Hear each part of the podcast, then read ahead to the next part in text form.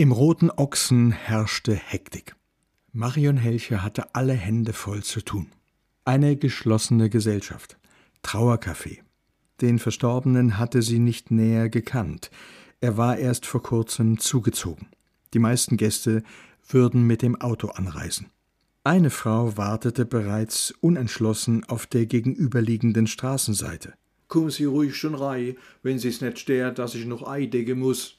Sie wunderte sich zwar über die gelbe Latzhose bei diesem ersten Trauergast, aber mittlerweile ging es ja bei Beerdigungen nicht mehr so streng zu. My Beileid. Wie bitte? Mein Beileid. Ich äh, verstehe nicht. Äh, kommen Sie nicht wegen der Beerdigung? Beerdigung? Nein. Ah, verstehe schon. Wede Frau Doktor. Eine Frau Doktor?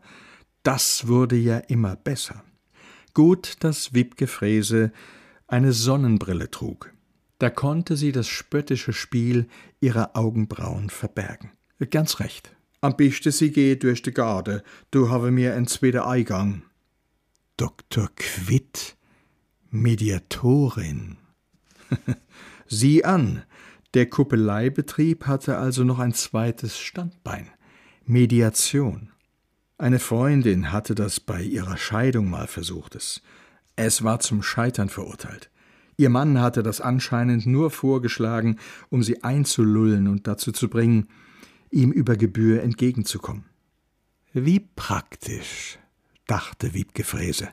Erst verkuppelt man die Leute, und dann lässt man sich ein zweites Mal bezahlen, wenn man ihnen hilft, sich wieder zu trennen. Termine nach Vereinbarung? Aber gerne. Sie hatten einiges zu besprechen.